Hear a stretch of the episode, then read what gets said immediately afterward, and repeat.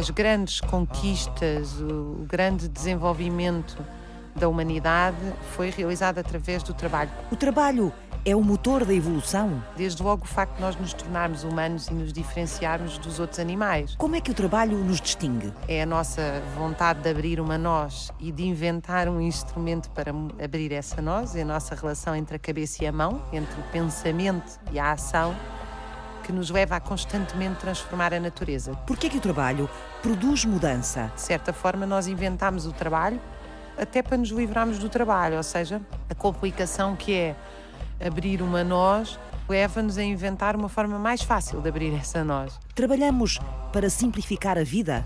Quantas dimensões tem o trabalho? Que legado é que ele transporta? Que valores coletivos e individuais é que o trabalho humano representa? Que força é essa? Que força é essa?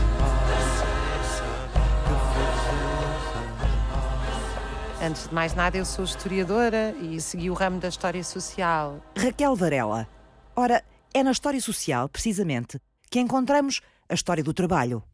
E Raquel fascina-se sobretudo com a invenção do Estado Social. Eu penso que não há nada tão avançado na humanidade como o Estado Social. E o Estado Social é uma conquista essencialmente de trabalhadores armados no fim da Segunda Guerra Mundial. Esse Estado Social configurou, creio eu, o que de mais avançado nós alcançamos na humanidade, do ponto de vista da expansão dos direitos em amplos setores europeus depois da guerra. Naturalmente, as suas insuficiências são não se ter expandido a todo o mundo e ter, inclusive, eh, retrocedido. Mas a dedicação da investigadora à história do trabalho é feita também de imagens da infância. Eu vivi, quando era pequenina, com a minha avó quase um ano, a minha avó Olívia, que era hum, camponesa ao pé da Alcobaça, e nós tínhamos um ritmo de trabalho eh, que eu hoje creio que me marcou muito também, porque hum, nas aldeias o trabalho não é uma abstração, ela até pode ser nas cidades. Por exemplo, a comida chega ao nosso prato e nós não pensamos que teve que haver um motorista, teve que haver um operário para construir o caminhão, para transportar, teve que haver trabalhadores de, no setor petrolífero para esse caminhão ter energia, uhum. tem que perdemos haver agricultores. da cadeia do trabalho. Nós é? perdemos a noção da gigantesca relação social que está incorporada naquele prato de comida que nós temos. No campo isso é impossível. E eu assisti a uma economia que não era de subsistência, mas que era profundamente, uh, primeiro, marcada pela força da natureza. Portanto, a minha avó não podia optar por trabalhar a outra hora que não fosse aquela, porque dependia da luz do dia, não é? Da luz do sol. Por outro lado, nós tínhamos noção de quanto é que estava ali incorporado. Claro que ela depois, grande parte destes trabalhos nem sequer eram necessários à vida dela, mas já faziam parte do modo de vida dela. E ela permanecia a trabalhar. E eu lembro-me dos meus tios insistirem para ela deixar de trabalhar, a mãe não precisa de fazer isso, etc. Mas eh, eu apercebia-me que aquilo era a essência da vida dela, porque aquilo era um projeto de vida, era o que lhe dava sentido, era ver as coisas crescer, era ter o prazer de que os filhos e os netos comessem o que ela tinha produzido aquilo que é fundamental na nossa sociedade e que nos faz funcionar todos os dias é o trabalho manual e intelectual, uhum. naturalmente. Uhum. A Revolução Industrial criou uma nova forma de trabalho, não é? Portanto, as pessoas passaram a empregar-se e a trabalhar em fábricas e a receber uma jorna. Isabel Marçano, socióloga. O que aconteceu foi que o trabalho uh, se veio a tornar, uh, sobretudo com a, o desenvolvimento do capitalismo, o fim, de, de alguma forma, das sociedades camponesas e o facto de quem necessita de, de fazer face às necessidades do seu dia a dia não ter os meios de produção, de se ver na necessidade de vender a sua força de trabalho. E este foi um, um processo que se foi construindo ao longo da história e ganhou características também de valorização social. Até à Revolução Industrial, tudo nos exigia uma quantidade de esforço físico e de dificuldade uh, gigantesca e enorme, não é? A humanidade evoluiu muito mais nos últimos 200 anos do que em todo o período anterior. A máquina a vapor é um marco uh, absolutamente essencial na transformação das sociedades humanas, o desenvolvimento do capitalismo. Mas nós já temos, desde o início da humanidade, uma incorporação da criatividade e do prazer ao trabalho. Prazer?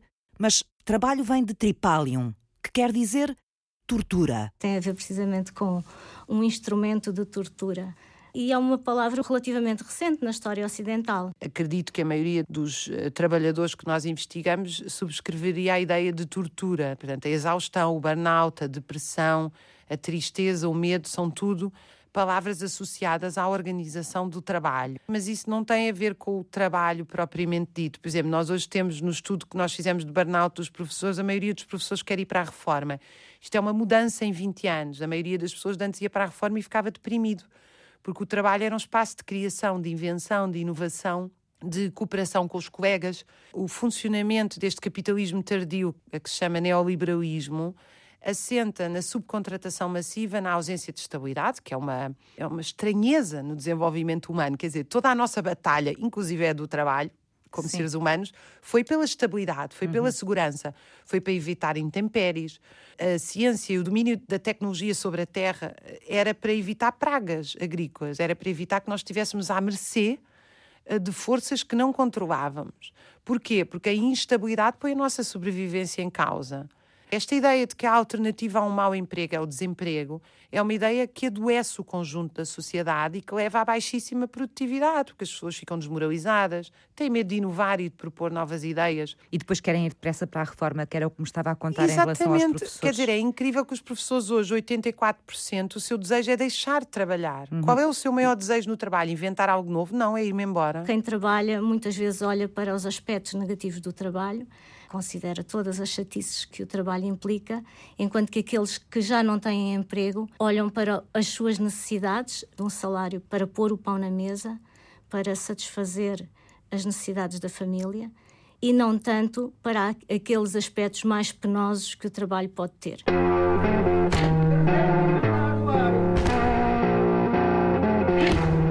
É dos ausentes do trabalho que a investigação da socióloga Isabel Marçano se ocupa palmilhando os centros de emprego, descobrindo quem são os desempregados, como vivem, que aspirações têm, os desertos que atravessam e as estratégias de sobrevivência que constroem.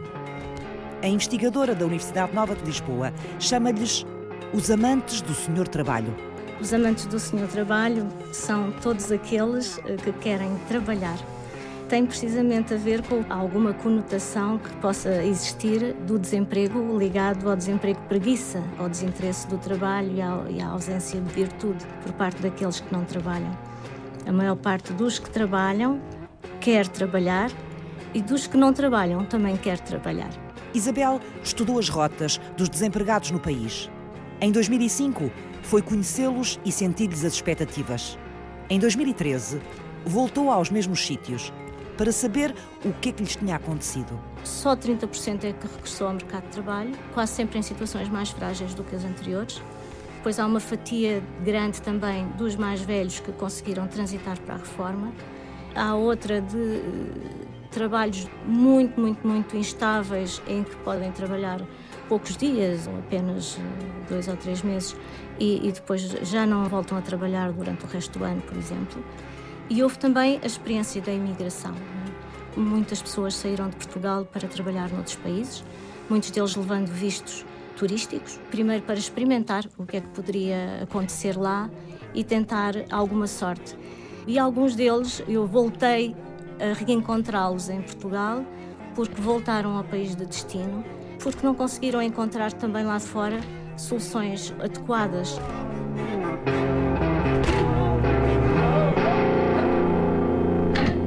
É precisamente a partir desta altura, 2013, que o emprego começa a reerguer-se no país. O ritmo de criação de emprego em Portugal é notável nas comparações internacionais. José Castro Caldas, economista e investigador do Centro de Estudos Sociais da Universidade de Coimbra. Foram recuperados 450 mil empregos, 700 mil que foram destruídos, não é? De facto, não estamos ainda ao nível de emprego existente em 2008 em Portugal, não é? Estamos abaixo disso.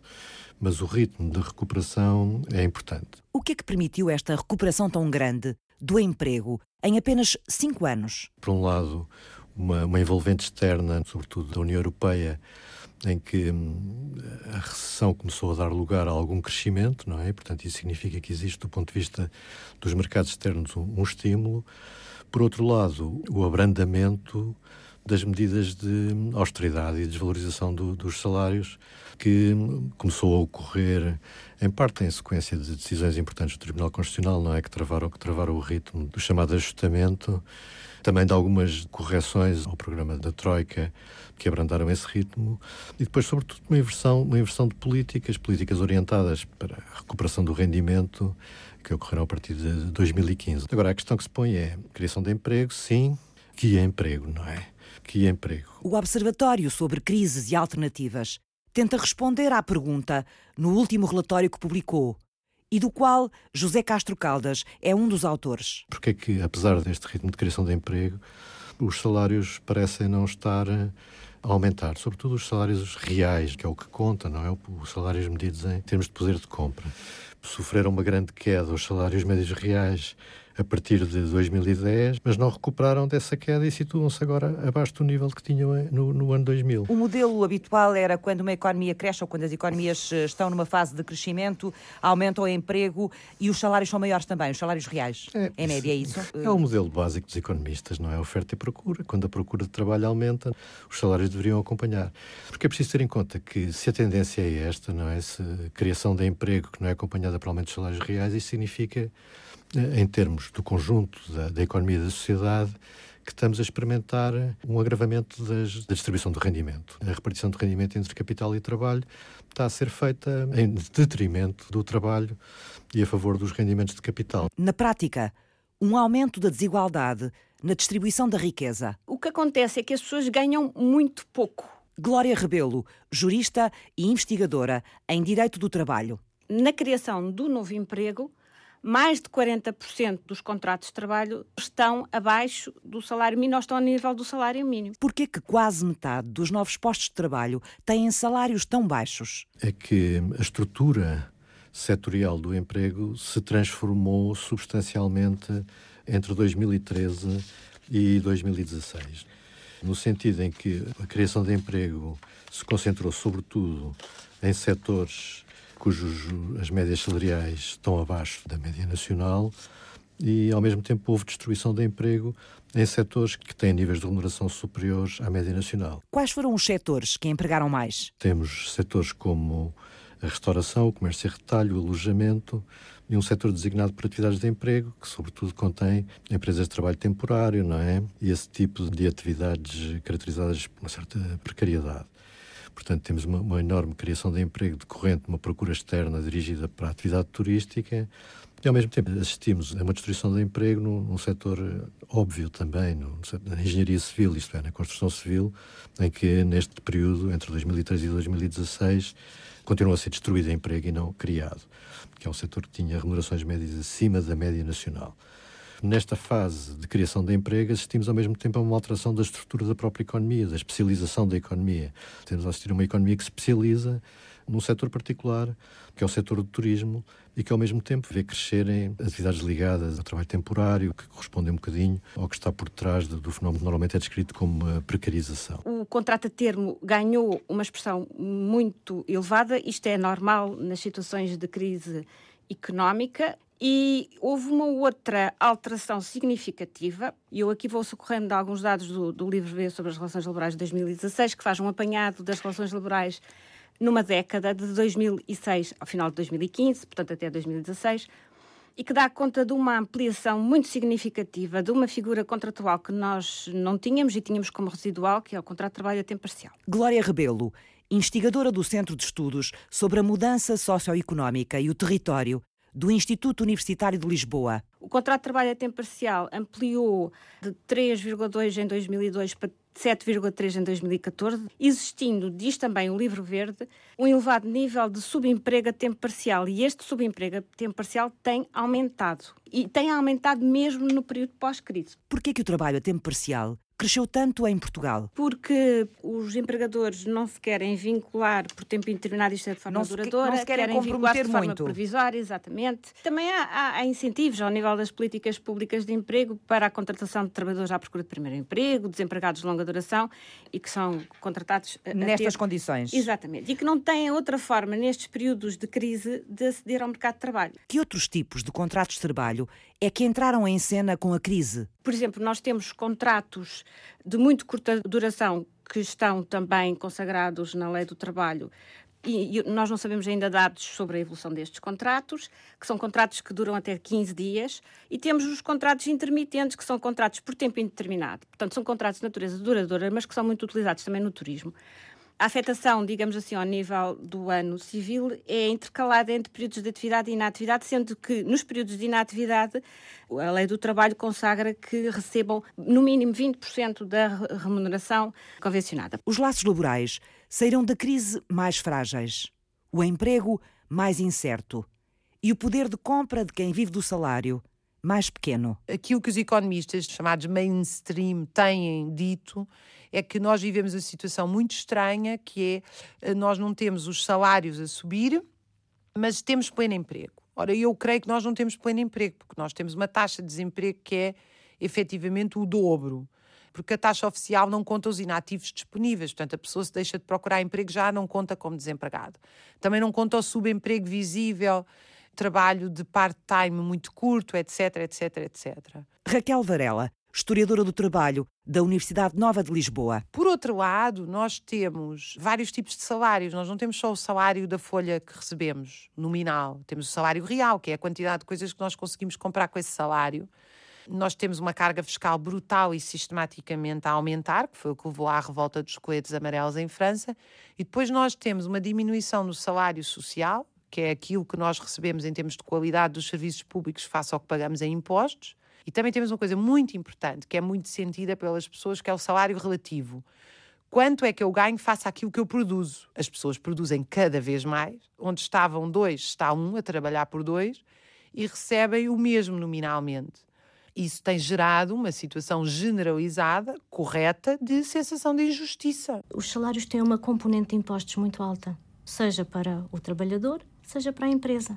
Isabel Marçano, socióloga especialista em trabalho e emprego. E o último relatório da OIT fala precisamente que houve um aumento das horas de trabalho entre 2008 e 2017.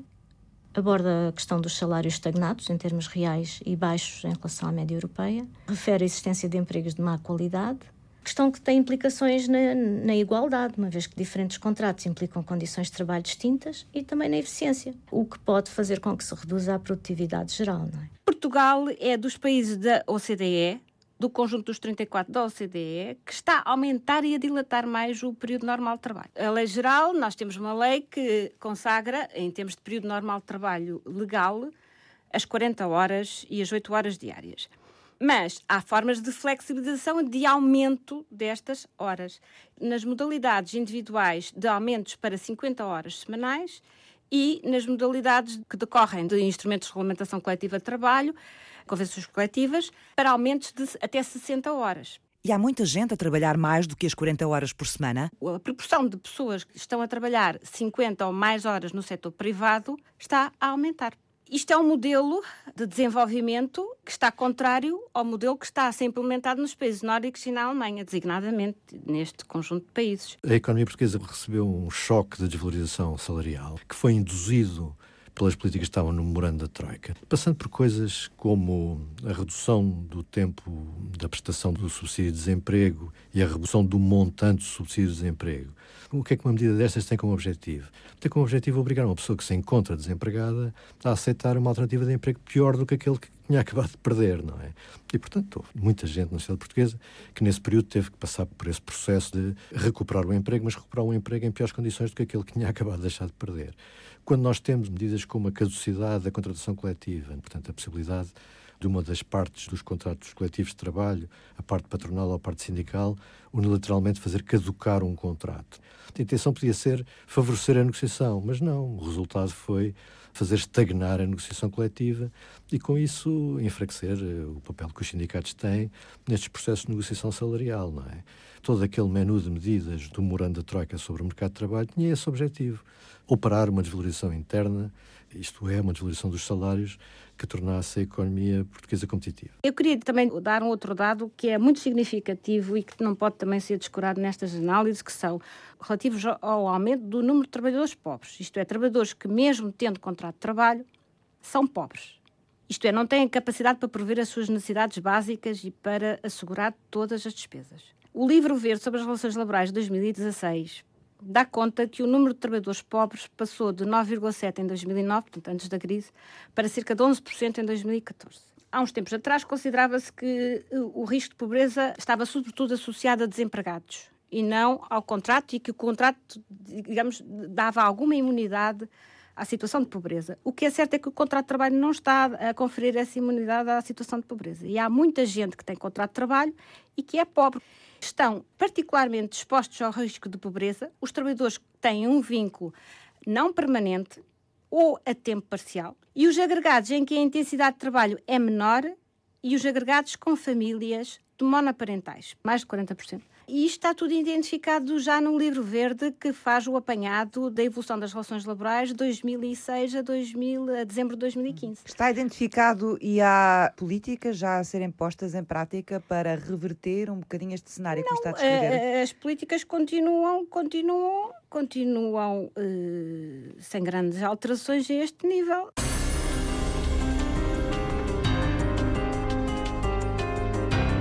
Trabalha-se cada vez mais tempo por menos dinheiro? Se o emprego cresce, por que é que os salários não crescem? O que é que aconteceu ao trabalho estável, um dos valores em que assentam os países ocidentais? Qual é o termo de comparação? O Estado Social, criado no final da Segunda Guerra Mundial? Como é que ele evoluiu? O crescimento económico está a produzir riqueza ou a produzir lucro? Terão os conflitos sociais tendência para escalar na ânsia de um novo equilíbrio? As perguntas regressam ao ponto de partida, na segunda parte. Até já.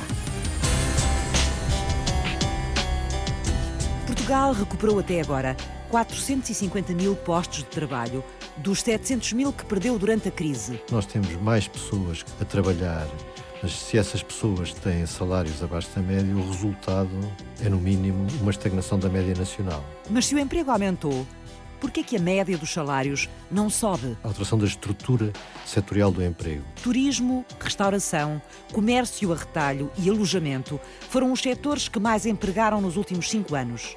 Contratam mais, mas pagam pouco. Quando essa alteração da estrutura é em benefício de setores fracamente remunerados, então o que está a haver é uma, uma pressão para baixo na média salarial nacional. A estagnação dos salários, a níveis de há quase 20 anos, faz crescer as preocupações internacionais. Nós estamos num quadro de investimento estagnado, salários estagnados, procura estagnada, uma situação que alguns economistas descrevem como estagnação secular. Por que a crise mudou a estrutura do emprego? No ajustamento, no memorando da Troika, as medidas orientadas para o mercado de trabalho constituíam uma parte substancial desse programa. José Castro Caldas, economista e investigador no Observatório sobre as Crises e Alternativas da Universidade de Coimbra. E essas medidas eram todas elas concebidas em torno de um objetivo. O da desvalorização salarial ou da desvalorização interna, como queremos dizer. Basicamente, a ideia era a seguinte: Portugal tinha um, um déficit muito grande da balança corrente, da balança comercial, não é? E, portanto, precisava de estimular as exportações e reduzir as importações. Então, na ausência da possibilidade de operar uma, uma desvalorização cambial, que não é viável no quadro do euro, não é? A desvalorização que havia a fazer era a desvalorização dos salários. O Observatório estudou a evolução do emprego e dos salários em Portugal nos últimos cinco anos e procurou as causas da estagnação salarial no país. Não há dúvida que a receita produziu efeito. Os custos salariais comprimiram-se. E também não há duvidar de que essa redução teve um efeito, não é? Não teve um efeito no conjunto do setor exportador português, mas teve um efeito num setor muito particular tirando benefício também de uma procura externa acrescida, que foi o setor do turismo. Faça uma procura externa acrescida no setor do turismo, que decorria e decorre ainda hoje de problemas em alguns países tradicionais de destino de turistas europeus, no norte da África, no Médio Oriente. Portugal, pelas suas características, emergiu como uma alternativa e uma alternativa que podia ser a baixo custo, porque se tinha verificado esta compressão dos níveis salariais. E, portanto, de facto, há aqui uma resposta da estrutura da economia a um estímulo que lhe foi dado, não é? Que foi a redução, queda dos salários. Quais são as consequências de reanimar a competitividade da economia nacional através do aperto dos salários. O grande problema deste tipo de abordagem é que uma sociedade não é não é como um lago para o qual se atira uma pedrinha, a pedrinha produz uma série de ondas e essas ondas vão se disseminando e depois a coisa volta ao equilíbrio. As coisas nos processos sociais são um pouco diferentes. O choque na superfície do lago pode ter como efeito uma alteração do nível do lago, no sentido ascendente ou no sentido descendente, uhum. não é? Uhum. Portanto, os choques ou as medidas de curto prazo têm efeitos de longo prazo. É com isso que estamos neste momento provavelmente confrontados, com os efeitos de longo prazo de medidas de curto prazo orientadas para a desvalorização salarial. Como uma espécie de ricochete o que a economia criou ameaça agora abater-se sobre a própria economia.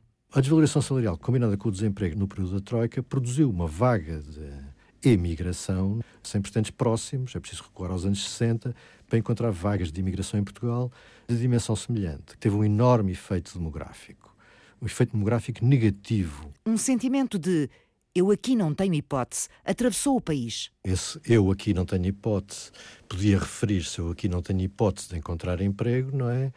Mas eh, com o tempo, o eu aqui não tenho hipótese. Também se pode referir eu aqui não tenho hipótese de ter um salário decente para as qualificações que tenho, para as horas de trabalho que tenho que suportar. E o problema é que esse eu aqui não tenho hipótese do ponto de vista remuneratório não desapareceu. Passado o pior do chamado período de ajustamento, nós continuamos em 2016 e 2017 a ter níveis de imigração que não são tão altos como aqueles que experimentámos em 2011, 2012, 2013, 2014, mas continuam a ser muito altos relativamente aos níveis históricos. Portugal é, ao nível do conjunto dos países da União, o terceiro a seguir à Polónia, salvo erro, e à Espanha, sempre foi e já, já, já é assim há algum tempo onde a incerteza e o nível de contratos de trabalho não permanentes é mais elevado. Glória Rebelo, investigadora do Centro de Estudos sobre a Mudança Socioeconómica e o Território do Instituto Universitário de Lisboa. As pessoas não sabem se estão em condições de assumir encargos, se não estão. Têm essa incerteza. E, para além disso, têm os salários muitíssimo baixos. Outro agravante é também a questão do aumento do preço dos imóveis, das rendas, das casas, por aí fora. Tudo isto não permite a um jovem pensar em constituir família e o que acontece é que muitos vivem nesta incerteza e outros imigram. A imigração em Portugal tem sido muito significativa e isto é um dado que não pode deixar de preocupar qualquer investigador eh, da área social. De acordo com os dados do INE, entre 2008 e 2013, a imigração, e eu estou a falar aqui só da imigração permanente, não é temporária, mais do que duplicou. E nos últimos anos, entre 2013 e 2017, deixaram o país a título permanente cerca de 214 mil pessoas. Portanto, ela não tem cessado, tem diminuído, mas não significativamente. O problema da imigração é um problema muito complexo e que terá fortes consequências uh, em Portugal, já tem e ainda vai ter eh, muito mais agravadas, isso sem dúvida alguma. Raquel Varela, especialista em História do Trabalho da Universidade Nova de Lisboa. As empresas neste momento precisam de mais trabalhadores do que aqueles que conseguem recrutar. Isto tem a ver com os baixos salários, tem a ver com a imigração, ou seja, para muita gente compensa em seis meses trabalhar lá para fora e voltar para Portugal e viver desses seis meses de salário, em vez de ir trabalhar aqui com o salário mínimo para as fábricas. Todos os, os modelos de produtividade de baixos salários, sociedades urbanas e industriais, levam no limite à escassez de força de trabalho. A saída continua. Porquê? Porque nós não temos condições de trabalho em termos de, de previsibilidade, de estabilidade, de certeza, nem temos salários que consigam atrair ou reter muitos dos nossos jovens. Mas esta não é a única consequência desta estagnação salarial, há uma ou outra, que é eh, a consequência da desvalorização salarial em termos do próprio endividamento da economia. Porque é que o Banco Central Europeu defendeu durante tanto tempo a desvalorização dos salários, agora tem vindo a preocupar-se com a estagnação dos salários? Basicamente, aquilo que se passa é que o Banco Central Europeu, como de resto a própria OCDE, desejariam que os salários recuperassem mais depressa para permitir que a inflação também se manifestasse de uma forma um bocadinho mais vigorosa do que se manifesta agora. Pode parecer estranho, não é? Um Banco Central, uma organização como a OCDE e como a FMI a desejarem fazer subir a inflação. Parece mesmo estranho para a maioria de nós que não domina a engrenagem da economia. Subir os salários faz aumentar os preços da economia, aquilo a que chamamos a inflação. Mas por que a subida da inflação pode ser boa para a dívida pública? Quando se verificam aumentos de preços numa economia, se eles forem acompanhados de aumento também dos rendimentos nominais, não é? Dos rendimentos eh, sem serem descontados da inflação, não é? Aquilo que acontece é que o rendimento das pessoas, o rendimento monetário, o rendimento em, em euros contados no, ao fim do mês, de todos os agentes económicos, das pessoas, mas também das empresas, aumenta. Mas há uma coisa que não aumenta, que é o valor das dívidas. Mantém-se constante, não é? Todos os agentes na economia aumentam o seu rendimento, mas as dívidas desses agentes mantêm-se congeladas. Sim, mas nós temos mais rendimentos, essas dívidas eh, significam menos, têm menos valor, apesar de serem as mesmas ou não? Eu passo a dever os mesmos 10 mil euros ao banco pelo empréstimo que foi concedido Sim. pela compra de casa, mas passo a ter um, um rendimento em euros que já não é de mil por mês, mas é de 1.200 porque, entretanto, foi atualizado para acompanhar a inflação. Portanto, se eu tenho um rendimento de 1.200 por mês e uma dívida que se mantém constante, estou em melhores condições financeiras de, financeiras claro. de servir a dívida. Ou seja, o aumento dos salários traz vantagens à economia portuguesa.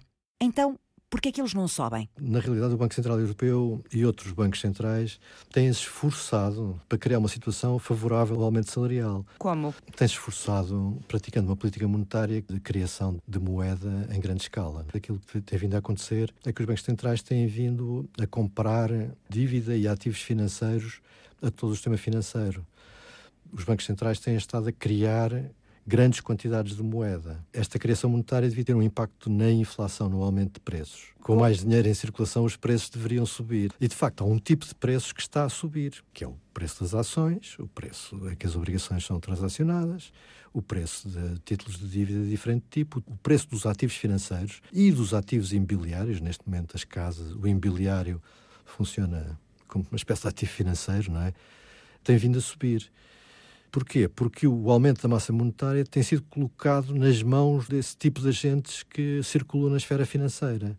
Não tem tido encaminhamento para o conjunto da população, das empresas, dos consumidores e dos investidores. E qual é o impacto da subida dos ativos financeiros? É enorme. O impacto deste tipo de políticas monetárias na, na distribuição do rendimento e da riqueza é enorme, não é? Porque repare, quando estão a aumentar os valores das ações todas em todo o mundo ao mesmo tempo, quando estão a aumentar o valor dos títulos de dívida em todo o mundo ao mesmo tempo, a riqueza dos detentores desses ativos está a aumentar muitíssimo, não é? Quer dizer que todos olhamos, nomeadamente em relação a Portugal, para uma economia que está a sair de uma crise e, portanto, que está em crescimento, mas esse crescimento depois não beneficia todo o conjunto da sociedade, é um crescimento que acontece só numa parte. Pelo menos não beneficia a todos por igual, não é? Eh, nós podemos dizer que o simples facto de mais pessoas terem emprego é preferível uma situação em que existem muitos desempregados. Agora, é preciso matizar isto para as pessoas têm emprego, sim, mas têm, em média, têm empregos com remunerações inferiores ao que experimentaram no passado, não é? Um copo meio cheio, um copo meio vazio. Vi-te a trabalhar o dia inteiro, construir as cidades para os outros carregar pedras, desperdiçar muita força para pouco dinheiro. Vida trabalhar o dia inteiro, muita força para pouco dinheiro. Como é que a história nos ajuda a ler o ponto em que estamos? O que é que aconteceu ao pleno emprego, ao Estado dos direitos sociais e à paz social que aqueceram a Europa depois da Segunda Guerra Mundial? No capitalismo, o regulador dos salários, o que impede o aumento salarial é o desemprego. Quer dizer, só há duas formas de o fazer. Ou por proibição de partidos políticos e sindicatos, repressão, ditaduras, ou por massa de desempregados que estão sempre a pressionar os salários dos que estão dentro, dos que estão empregados para aceitarem um valor mais baixo. E o pleno emprego do pós-guerra, quer por escassez de força de trabalho, quer porque isso foi obrigatório ser enquadrado da segurança no emprego, que significava proibição de despedimentos e altas indenizações se houvesse despedimentos, é uma paz social eh, um bocadinho mítica, um bocadinho não, muito mítica, porque ela durou 20 e tal anos até à crise de 70, enquanto houve taxas de crescimento de 6, 7, 8%, em que os salários subiram, mas os lucros ainda subiram mais. Nós hoje vivemos numa situação, e desde a década de 70 vivemos-la, em que não é possível subir lucros sem descer salários. E não é possível subir salários sem descer lucros. O bolo da produção não é idêntico ao que era no pós-guerra. Nós não temos taxas de 7% de crescimento neste momento. Nem vamos ter, porque essas taxas só são possíveis depois de uma destruição massiva, não é? Do zero, é partir do zero. Não se pode falar do ponto de vista da história do trabalho, do movimento linear. O alcance dos direitos na Europa no pós-guerra ou no sul da Europa, depois da Revolução Portuguesa, hoje vive um retrocesso indesmentível. Não creio que a Europa vá sofrer muito mais anos de retrocesso social sem grandes conflitos sociais, sem situações pelo menos pré-revolucionárias. Não, não acho que haja uh, uma situação na Europa que permita isso. Esta situação que o neoliberalismo impôs de retrocesso não vai permanecer muito tempo sem uma reação forte das populações trabalhadoras. Mas a verdade é que até agora esteve sem essa reação e nós assistimos a um efetivo retrocesso no campo dos direitos sociais. Em 1215, a Magna Carta autorizava os, os Estados ao, à cobrança de impostos. E fomos-nos habituando a essa cobrança de impostos. A construção do, do Estado Social fez-se com os impostos das pessoas, é? Dos trabalhadores, das empresas. E o que encontramos cada vez mais é um aumento cada vez maior das contribuições. Em alguns países não se sabe exatamente para onde é que esse dinheiro é canalizado. E aumento também das dificuldades para muitos dos cidadãos que participam numa economia, estejam eles ainda a trabalhar ou não, sejam eles aposentados ou sejam eles desempregados, ou jovens que estando em, em fase ainda de estudos começam a preocupar-se com o seu futuro. E, portanto, isto começa a criar uma tensão social muito, muito forte, umas vezes latente, outras vezes ela explode, como é o caso do que está a acontecer em França e que já, já se está a espalhar à Bélgica também, com os coletes amarelos. O problema dos migrantes, por exemplo, está a colocar muita atenção em algumas sociedades, e, portanto, eh, acaba por se criar uma caldeira onde vários problemas vão, vão estando misturados até que de repente aquilo atinge um ponto de, de fervura de tal ordem que tem que explodir. Porque é que o sistema capitalista é tão bárbaro e tão durável? O capitalismo surge contra o feudalismo, é um progresso gigantesco na história da humanidade, porque ele representa a criação do mercado nacional, em vez de haver mercados feudais cria-se um amplo mercado, portanto, cria-se escala de produção e, naturalmente, todo o processo da Revolução Agrícola e da Revolução Industrial, que implica uma expansão inédita na produtividade e, ao início, penso eu, é um movimento de contestação radical ao que era a sociedade feudal com dimensões progressistas gigantescas, como é o caso do iluminismo, que é a crítica à razão divina, a crítica ao, ao obscurantismo religioso, de defesa da ciência, da educação, do Estado laico. O problema é que os seus limites são o indivíduo, ou seja, nós hoje temos muito aquilo que é a razão instrumental. A ideia de que nós deixamos de ter Deus e passamos a ter o um mercado como azimute do desenvolvimento social humano é terrífica, porque o custo do lucro é insustentável para as sociedades. Hoje, a existência de lucro é um bloqueio ao desenvolvimento da humanidade. Por causa do lucro, nós não desenvolvemos e nem conseguimos prevenir curas para doenças, prevenir a larga escala doenças. O que nós temos é, em nome do lucro, a invenção de medicamentos para tornar as doenças crónicas. Por causa do lucro, nós continuamos a ter como a principal indústria do mundo a indústria de guerra. Por causa do lucro, nós temos a maior concentração de riqueza da história da humanidade, com degradação dos padrões de vida e da educação, etc. Até a esperança média de vida está a cair nos Estados Unidos. O lucro é contra a produção de riqueza, porque se eu tenho dois médicos a, fazer cirurgias 5 horas cada um, eles vão operar mais pessoas do que só um médico a fazer cirurgias 10 horas. Portanto, riqueza é uma coisa, lucro é outra. Riqueza é uma coisa, lucro é outra. Aliás, as crises capitalistas não são crises de escassez e de pragas agrícolas, etc. São as crises de superprodução em que os capitalistas preferem mobilizar a capacidade produtiva, desempregar pessoas em massa, criar uma miséria social para garantir que mantêm as taxas de lucro. Eu recordo um senhor que me disse, ele tinha quase 60 anos, ficou desempregado de uma fábrica e disse-me que só tomou consciência de que estava mesmo desempregado quando entrou no centro de emprego e viu lá duas colegas que até eram mais novas e que estavam também a inscrever-se como desempregadas para terem direito depois ao subsídio de desemprego. Foi só nesse momento, nesse preciso momento, que eu vi que estava mesmo que estou desempregado. E, e trata-se, portanto, de uma pessoa que trabalhou praticamente a vida toda na mesma fábrica. Por que que já não falamos do desemprego? Normalmente, quando se vêem sinais uh, positivos na economia, tenta-se esquecer aquilo que é menos bom. Isabel Marçano, socióloga do trabalho e do emprego. É uma tendência geral do, do ser humano, se calhar, e das sociedades.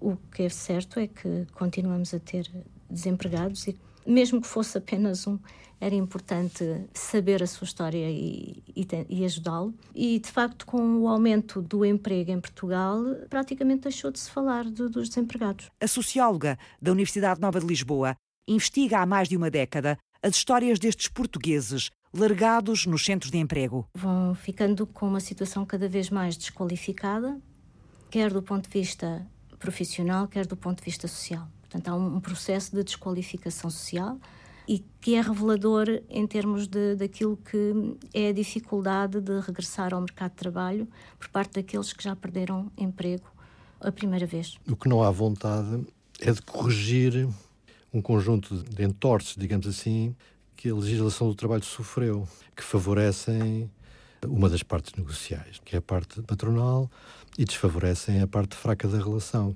E é isso que, digamos, instituições como o Banco Central Europeu, como a OCDE, têm pouco vontade de fazer, não é? Preferem formas de, de intervenção indiretas, como estas monetárias, a formas de intervenção que alterem, na realidade, o desequilíbrio de forças que foi criado em detrimento de quem vive do salário, não é? Porque é que isso não é feito?